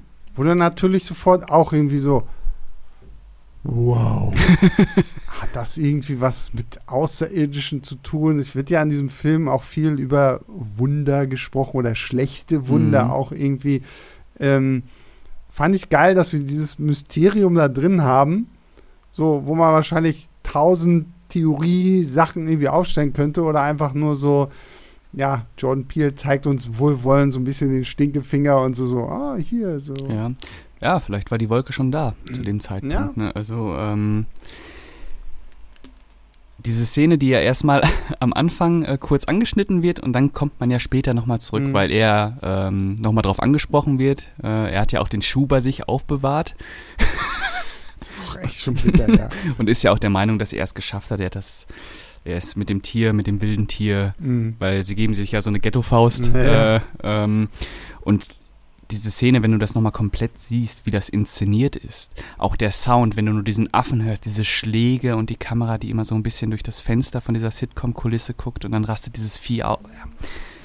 Das war eine verstörende Szene, die ging Ja, echt durch Mark ja. und Bein. Und die trotzdem halt so inszeniert ist, dass es nicht so auf, wir halten jetzt voll darauf, wenn der Affe ihr Gesicht frisst. Ja, genau. Sowas, ne? so, und das ist halt wieder dieses hörst schön, es. ja genau, das ist wieder dieses schöne inszenatorische, so Kopfkino Ja. kann manchmal so viel besser sein, als wenn man es mir einfach direkt zeigt. Klar, ich Ja. mag auch den ordentlichen Slasher, wo einfach, oh, Mhm. aber das wäre hier fehl am Platze gewesen. So, ne? Ja, Und, ähm, weil bei dem Film es ja auch ganz oft darauf ankommt, auf die Bilder, die im Kopf Ja, entstehen, ja. halt auch. Ja. Äh, und ja, wahnsinnige Deswegen, Szene. also diese, dass, Wahnsinnige dass Szene. das da auch noch so irgendwie so mit reingebaut wird und Und dann die Tragik dieser Figur halt erklärt. genau, ne? genau, ja und äh, warum er sich ja dann auch so ein bisschen, weil er präsentiert sich ja dann auch so, weil er weiß offensichtlich auch, dass es dieses UFO gibt und er hält sich ja für ja schon fast auserwählt, so, ne? Also er versammelt ja dann die Leute und hat da dann so ein Pferd in einem Käfig und so nach dem Motto, heute zeige ich euch mal was total krasses, weil Und nebenbei beutet er noch seine ehemaligen Co-Star aus. Genau, Ja. ja. Also, ja, ja, also da, da steckt einfach so viel allein in diesen Figuren und ähm, dazu dann noch obendrauf die Sahne mit halt diesem UFO-Dingens, hast du nicht gesehen. Wirklich, wirklich ein grandioser Film. Also, ich war echt baff und ich, ich freue mich wirklich schon drauf, ihn nochmal im Kino zu gucken, Mhm. weil ähm, der ist ein, und ich glaube, das ist jetzt auch echt so mein neuer Lieblings-Jordan Peele. Ja, also wie gesagt, für mich ist das auch sein Mhm. bester. Ja, absolut, Ähm. absolut. Und aber ich meine, muss man trotzdem auch, ne? Ich meine, er hat hier den Hattrick geschafft, so, ne? Also ich meine, drei Filme, die er ja auch in Personalunion als Produzent, Autor und Regisseur irgendwie gemacht hat und jeder Film ist einfach irgendwie was, wo die Leute lange drüber diskutieren, Ja. wo viel drüber geredet wird, die jetzt natürlich gerade so die, gerade der erste Get Out natürlich sehr symbolbehaftet ist und natürlich auch viel Zeitgeist mit sich trägt. Und, Kann man aber auch gut so als Horrorfilm einfach Natürlich weggucken, kann ne? man. ah, Und, Und das ist die Kunst. ja, Dass absolut, es Köpfchen und halt auch aus dem Bauch Ja. kommt. Genau, genau. Und das ist halt dann auch nicht irgendwann so zu preachy ist. So, ah, du und ah, Ja. hier und da, schau das, Das an. fand ich bei Wir. Ja? Ja, Okay. bei Wir. Ähm, aber äh, Get Out ist wahrscheinlich einer der so der wichtigsten Horrorfilme äh, Mhm, unserer Zeit, ja. weil er halt auch zeigt, dass es sich lohnt, wenn ein Studio einfach Vertrauen gibt. In dem Fall Blumhouse, dass sie sagen, Ja, mach halt. ja, aber das ist, glaube ich, eh so das, das, das Schöne an diesem Blumhouse-Studio. Ja. So, ne? Also ich meine, dieser Jason Blum und sein Konzept einfach wirklich so, so, so kleinere Filme wirklich zu, zu finanzieren, die sind ja alle meist nicht sonderlich teuer oder Nee. so. Ne? Also für, für, für Ich Hollywood-Verhältnisse. glaube, Get Out hat Das- 5 Millionen oder so. Ja, eben, also, Mhm. oder keine Ahnung, lass auch mal 10 Millionen sein, aber selbst das ist für, für Hollywood-Verhältnisse Ja. Peanuts, wenn wir überlegen, keine Ahnung, hier, was hat Netflix für Greyman ausgegeben? 200. 200 Millionen oder so, ne? Und, er sieht was- scheiße. er sieht scheiße aus, er ist scheiße. Also ich habe den jetzt auch gesehen. Ja. Ihr habt ja den äh, Podcast ohne mich machen müssen, weil ich den Film nicht vorsehe. Ich habe ihn jetzt nachgeholt. Ähm, ich auch dachte, wow, also wie kann man so viel Geld haben? Ja, und ja eigentlich auch talentierte Leute vor der Wirklich? Kamera. Weil ich meine, Ryan Gosling, Anna de Armas, Chris Evans, der hier ja wirklich auch Spaß hat, diese komplett absurde Villain-Rolle Ja. da zu spielen. Und dann so ein lieblos zusammengeklatschten Scheiß, die Action irgendwie so langweilig wie schon lange nicht mehr. Und Ja, ich keine Das- Ahnung bei Netflix, dass da keiner mal rüberguckt anscheinend Ja, irgendwie. Das ist so, du hast die Russo-Brüder, ich würde nicht sagen, dass das tolle Regisseure sind, äh, aber dass die vielleicht gute Blockbuster-Regisseure sind. Aber da muss sagen, vielleicht ja. mal jemand drüber gucken ja, einfach. Ja. Und, ähm, und dann hast du, bin ich halt echt für so Leute wie einen Jordan Peele und gerade halt auch diese Blumhouse Studios echt dankbar. Die, klar, produzieren die viel Scheiß. Und Ja. so, also 60 Prozent der Filme kann sie wahrscheinlich auch in die Tonne kloppen. Aber dessen ist er sich auch bewusst, aber zwischendurch hat er halt auch Dinger, die, gehen durch die Decke. Das, das werden Franchises, The Purge, Paranormal Activity und was und dann, noch alles. Und nebenbei fördert er halt auch noch so Regisseure wie Damien Chazelle mit Whiplash und sowas. Ne? Ja, eben. Und zwischen, genau, und zwischendurch hat er sogar Oscar-Filme einfach ja. mit drin. So, ne? Großes Kino irgendwie für ein kleines Budget und das ist schon echt toll. Und da bin ich auch so ein Jordan Peele dankbar, dass er da sich einfach auch weiterhin treu bleibt. Ja. Weil ich wette, der hat schon zig Mainstream-Angebote bekommen. Ich schon wette, Marvel-Angebot ich wollte gerade sagen, Kevin Feige stand bestimmt auch schon bei ihm so, ah hier, wir hätten da irgendwie einen Film für dich Black oder Panther 2. so. Ähm, und, und dass er sich da einfach echt sagt, so, nein, also ich möchte so, klar, erreichte damit am Ende ein kleineres Publikum, aber solange das für ihn irgendwo auch zum Leben ausreicht, so, warum nicht? Ne? Und, Ja. Und ähm, so kann er ja auch seinen Legendenstatus halt auch aufbauen. Ne? Also ich meine, wenn der jetzt so weitermacht und immer wirklich mindestens einen guten Film raushaut, äh, ich weiß nicht, in zehn Jahren, da wird er wahrscheinlich dann auch mal vielleicht ein bisschen größeres Budget zugesprochen bekommen. Ich, ich frage mich ja bei Blumhouse eh, weil äh, die machen ja auch mit den Filmen, die jetzt Schrott sind, aber die kosten halt nichts. Mhm. Und die laufen immer gut, wenn die dann bei Amazon irgendwie im Stream Ja, sind oder ja. bei Netflix oder so. Die machen ja kein Minus. Ja. Und selbst sowas wie, wie Nope, ich weiß, weiß nicht, wie teuer der war, aber der wird wahrscheinlich auch, wenn wir gleich das Budget sehen, denken wir, wow, okay. Mhm. Ähm, Hätte ich- wahrscheinlich trotzdem immer noch unter, weiß nicht, also was würde ich tippen? Ich meine, es ist ja viel CGI-Arbeit jetzt dann doch irgendwie mit drin, gerade wegen des UFOs und so. Aber pff, keine Ahnung. ich tippe, der war auf jeden Fall unter 20 Millionen. Ja, wir gucken gleich. Ja, wir mal. gucken ich, mal, Bin also- ich echt sehr gespannt. Ja, ja, und keine Ahnung, ob die irgendwann mal an den Punkt kommen, würde ich sagen, wir geben dir jetzt mal ein Budget von 70 Millionen. Hm. Mal gucken, was dabei rauskommt, weil wenn jetzt, ich weiß nicht, wie teuer Nope war, aber wenn der jetzt vielleicht nur so 15 Millionen gekostet hat und der sieht besser aus als viele Blockbuster, sieht auch die CGI-Effekte sehen sehr Ja, gut ja. aus. Im Gegensatz zu dem Film, den wir gestern gesehen haben mit Prey, äh, wenn man da mal so äh, CGI. Aber ähm, da bin ich sehr gespannt, wo das so hingeht, auch mit Jordan Peele. Ja, absolut, bin ich auch gespannt. Also das ist mittlerweile für mich auch recht so, so, ein, so ein Name geworden, wo mir nur die Erwähnung ausreicht. Oh, der hat einen neuen Film. Ja, kommt auf, Guck die, ich. kommt auf die Liste, wird auf jeden Fall geguckt. Einfach, Müsste man nicht mal den Trailer angucken. nee, eben, einfach Mhm. weil er halt bis jetzt nicht enttäuscht hat. Und dann gibt man natürlich auch so ein gewisses Vorvertrauen und Ja. sagt so, ja, okay, also Ist passt. ja schon auch eine Marke einfach. Der genau, Name, ne? genau, ja, richtig. Ja.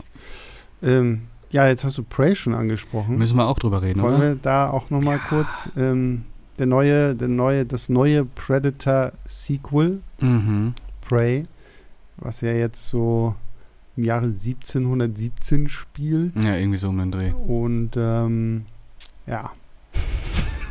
Also ich muss mal, also ich bin, was, was so die Predator-Reihe angeht, ähm, mich ja eh sehr zwiegespalten. So. Also Mhm. ich meine, was ich an dieser Reihe mag, ist einfach die Tatsache, dass sie sich gefühlt mit jedem Film irgendwie wirklich auch was Neues ausgedacht haben. Also ich meine, der erste mit Arnie und so, halt schön klassischer Action, Survival, Horror, alles irgendwie, da ist ja alles gefühlt irgendwie Mhm. mit drin. Teil 2 halt dieses Ding mit Danny Glover. Auf einmal sind wir im L.A., Großstadtdschungel, Mhm. Hitze und die- Straßenkrieg? Straßenkrieg und wir jagen einen Serienkiller, bis sich herausstellt, das ist der Predator. Dann Super.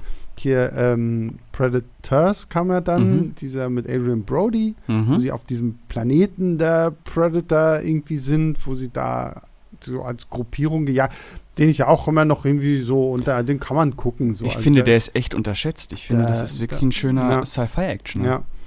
Dann, dann, ja, ein Film, den wir, über den wir lieber nicht sprechen, Predator Upgrade.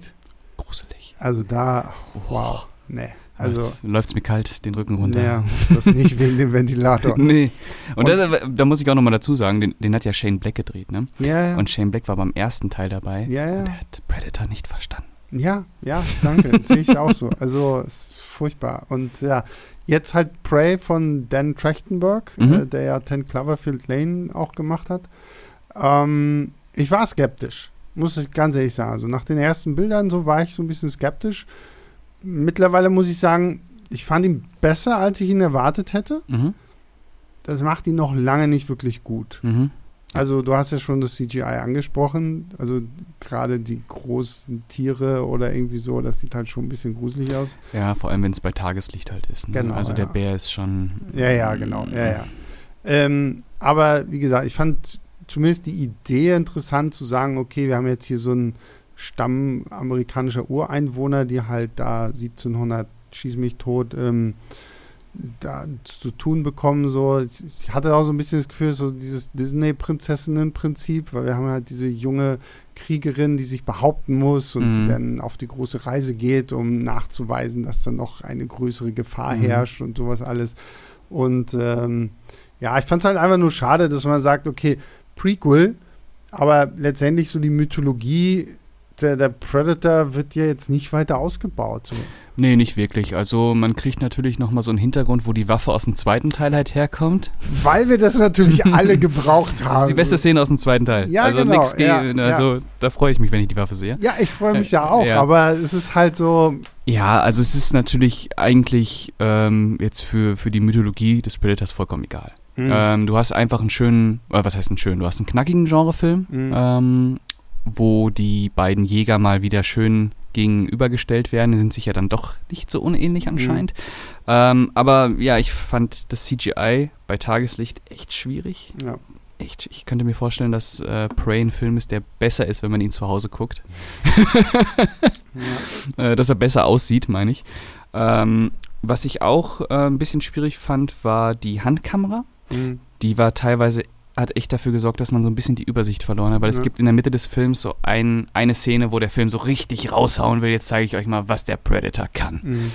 Ja, die Kameraarbeit schwierig, sah dann auch alles so ein bisschen matschig aus. Ähm, was ich allerdings sehr schön fand, war die Haupt, äh, also die Hauptfigur. Hm. Ähm, das war wirklich mal äh, in Anführungsstrichen diese starke Frauenfigur, die man auch abgekauft hat, weil sie Absolut, eben nicht äh, nur über, über, über körperliche Attribute halt gekommen ist, so ich kann das und ich kann das, ich kann Mhm. einen Pfeil und Bogen schießen, sondern weil man merkt, die hat halt auch Köpfchen. Ja, ja. Das wird am Ende wird's mir ein bisschen too much. Ja. Da wird sie dann auf einmal zu Ani. Mhm. Äh, da dachte ich mir so, hast du gar nicht nötig. Aber ansonsten fand ich den Na, auch. vor allen Dingen, vor allen Dingen gerade dieses, so wird sie zu Ani, wo ich mir denke, ähm, wir haben es hier nun mal mit einer, also wenn, wenn, wenn, wenn man an die Größenverhältnisse nimmt, Mhm, mhm. du hast diesen Predator und dann hast du diese kleine, feine Kriegerin, so. Wie ich mir denke, okay, eine Watsche und die ist weg, so nach dem Motto, ne? Und da hätte ich mir tatsächlich zum Ende hin so ein bisschen mehr gewünscht, dass man auf ihre Finesse geht. So. Genau. Und da halt dann wirklich auch so, weil ich meine, selbst Ani musste sich damals überall irgendwelche Fallen aufbauen und hat da Gräben gezogen und hier und Stacheln und überall sowas. Wo ich das Gefühl habe, dass das oft vergessen wird, äh, Mhm. dass äh, Ani halt letztlich auch eigentlich eher über Grips gekommen ist, Ja, weil genau. äh, er hat sich ja am Ende nicht mit dem, mit dem Predator geboxt. Ja, was auch ziemlich komisch ausgesehen hätte so. Und ähm, dass sie das hier so ein bisschen dann übertrieben machen, da, das war mir dann auch ein bisschen zu viel. Aber Ja, ähm, ja, insgesamt, wie gesagt, echt besser, als ich ihn erwartet hätte. So, ähm, und ja, gut, wie gesagt, die Origin Story dieser Waffe hätte ich jetzt nicht gebraucht, aber Ja. gut. Ähm, der war nett. Ja, genau. Ähm, ja, ich glaube, damit sind wir durch. Mhm. Ja, haben auch ziemlich lange gequatscht, einfach wegen unserer Akte X-Ausschweife und was weiß ich nicht noch. Ah, ich wollte dir noch meine Elvis-Geschichte erzählen. Ja, wir, bitte. Haben, wir haben doch in unserem Conan. war? In unserem Conan-Podcast haben wir auch kurz über Elvis gesprochen. Und da hatte ich ja noch erzählt, dass meine Mama doch so ein großer Elvis Ja, genau. Und ich den ja mit ihr noch nicht sehen konnte. Und das hast du jetzt Ich nachgeholt. habe jetzt, als ich im Urlaub zu Hause war, ich mit meiner Mama Elvis nachgeholt. Ich war ja echt skeptisch, weil sie so die ersten Trailer gesehen hat, war sie so, nee, das passt überhaupt nicht. Hat, sie hat richtig aufgeregt so, ne? Und da hat echt so ein bisschen Schiss, mhm. obwohl ich den Film ja auch echt mochte, das haben wir ja auch Mhm. kurz gesprochen. Es war so schön, so nach 20 Minuten dreht sich so meine Mama zu mir um. Boah, also der, der den da spielt, der, der ist perfekte Wahl, so total super. Ah. Und äh, wo ich echt dachte, so, ab dem Zeitpunkt konnte ich mich entspannen und den Film auch einfach nochmal. die ganze Zeit immer so, so aus dem Augenwinkel, so meine Mutter so beobachtet, so, na, hoffentlich nicht. so nachdem nicht, dass sie hier gleich aufsteht und rausgeht oder so. Aber nee, sie war sehr begeistert. Auch von dem Film Ja, insgesamt? ja, auch von dem Film Mhm. insgesamt so. Also klar, ne, so bestimmte Probleme, die wir ja auch schon besprochen hatten. Ja. Gerade sie, die ja natürlich noch mehr in seiner ganzen Story auch so drin ist, sieht ja dann auch so, okay, wo sind diese ganzen Auslassungen und Mm. so, was, Ja. was wird einfach überspielt, so diese ganze Priscilla-Geschichte Ja. auch und sowas. Gruselig. Aber ähm, wenn du einen Elvis-Fan mit einem Elvis-Film zufrieden stimmen kannst, dann. Ja, und vor allem meine Mutter hat, glaube ich, wirklich so ziemlich alle Elvis-Interpretationen auch irgendwie so gesehen und dass Mhm. sie hier jetzt happy ist, da war ich, da war ich glücklich. Hast du den äh, synchronisiert geguckt? Wir haben ihn, ja, meine Mama. wie war, ja wie war das so? Es geht. Ja. Also es hat nicht den Charme, wenn du ihn im Original schaust. Ah, so. ich müsste mir vielleicht mal den deutschen Trailer angucken. Ich würde mal gerne wissen, wie er Aber- klingt synchronisiert. Ja, er hat tatsächlich, also er versucht auch so ein bisschen so diesen, so, so das Kehlige, ne? Ja, so. genau. Also, so- also Ja. man merkt schon, dass sie sich Mühe gegeben haben, da Mhm. auch so ein bisschen das so reinzubringen. Ähm, aber es klingt natürlich nicht so geil. Nee, aber- Original. Aber sie bemühen sich und ich finde, das funktioniert auch echt gut. Aber ich weiß nicht, ob der Trailer da jetzt so wirklich. So, vielleicht muss irgendwo mal, gibt es irgendwie einen längeren Clip oder Mhm. so, dass man sich das da mal anhört. Aber ich bin da ja immer auch ein bisschen skeptisch, aber wie gesagt, weil meine Mama jetzt nicht OV guckt oder so, Ja, ja, klar. gucken wir dann halt immer äh, in der Synchro. Und Ja. ähm, deswegen wollte ich den ja auch unbedingt vorher hier in Berlin dann Mhm. halt äh, in OV gesehen haben. Aber nee, die deutsche Synchro haben sich da echt Mühe gegeben, auch so, so ein bisschen so dieses in, von seiner Sprechlage her und so dann auch so mit reinzubringen. Das passt eigentlich Ja. ganz gut. Ja, man kann ja auch bei so großen Filmen eigentlich selten was wirklich gegen die Synchro sagen. Also die ist ja wirklich professionell ja, ja. immer, Eben, immer gemacht. absolut, Also da kann man ja nicht meckern. Gut, so, damit Ja. haben wir jetzt Akte X abgeklärt, wir haben Nope abgeklärt, wir haben Prey abgeklärt, nochmal Elvis Mhm. und Nochmal Card Counter jetzt. ja, genau. Jetzt reden wir nochmal über Card Counter und hast du nicht gesehen. Ähm, ja, Pascal, es war mir wie immer ein Fest Mir auch. und äh, ich hoffe, für euch da draußen war es auch ein Fest. Ähm, freut uns natürlich immer wieder, wenn ihr uns äh, zuhört, einschaltet und äh, einfach mit dabei seid, wenn wir hier viel quatschen und ich hoffe, ihr hattet Spaß. Nächste Woche geht es natürlich auch mit uns schon weiter und ich habe auf unsere Liste geguckt, weil ich versuche jetzt natürlich immer so einen kleinen Teaser auf die nächste Woche zu geben und ähm, da ist mir aufgefallen, wir reden über einen meiner Lieblingsfilme Oha. weil wir dann nächste Woche auch nicht so viel zu besprechen haben, so weil filmisch, glaube ich, kommt nur der Gesang der Flusskrebse als großer Film in die Kinos. Echt? Das ist ein großer Film? Naja, zumindest so der große Film in der, in der Woche. Ich bin auf den tatsächlich, ich habe das Buch jetzt vor kurzem gelesen, Ah, okay. weil ich es irgendwie schon lange bei mir rumstehen hatte, weil es ja auch irgendwie gefühlt auf allen Bestsellerlisten stand. Mhm. Ähm, ich bin mal gespannt so, weil das Buch fand ich nett so als Buch zum Lesen, ähm, wo ich mich auch wieder frage, weil das spielt auch sehr viel mit unterschiedlichen Zeitebenen und so, also so Handlungen, so es fängt an in den 50er Jahren, also die Rahmenhandlung ist irgendwie Ende der 60er Jahre und dann geht es aber so rückblendenartig immer zurück in die 50er Mhm. Jahre, dann hast du da so eine Coming-of-Age-Story von diesem jungen Mädchen, die da alleine in so einem Sumpf aufwächst, so ein bisschen so Mowgli, aber ohne, ohne die Tiere. Mhm. Und äh, also das Buch war wirklich interessant zu lesen, aber ich bin echt gespannt, wie sie das so filmisch umsetzen, weil wenn ich mir so die Trailer angucke, habe ich das Gefühl, es ist halt wirklich so runtergebrochen auf so die, diese klischeemäßigen Kernelemente des Buches, die aber dem Buch irgendwo auch nicht gerecht werden. Mhm, so, okay. ne? ähm, Mhm.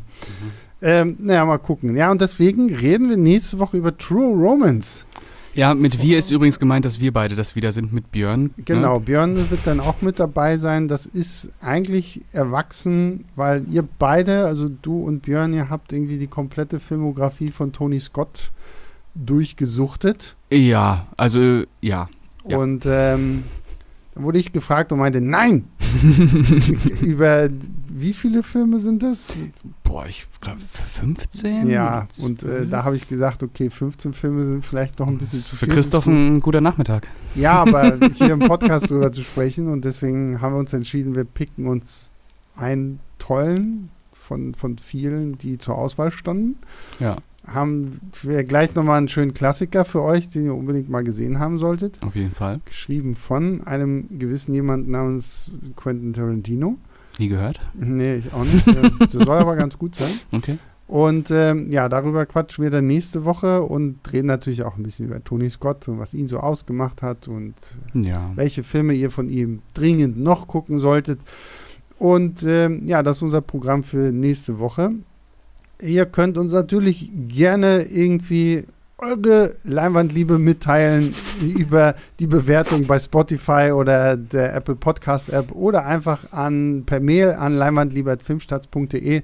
Freuen wir uns immer sehr drüber und ja, damit höre ich jetzt endlich auf, weil heute ist, glaube ich, dieser Podcast der Ausschweifungen und, und Abschweifungen. So, und äh, bevor wir jetzt noch das nächste Thema finden, ähm, wir hören uns nächste Woche wieder. Bis dahin, macht's gut. Ciao, ciao.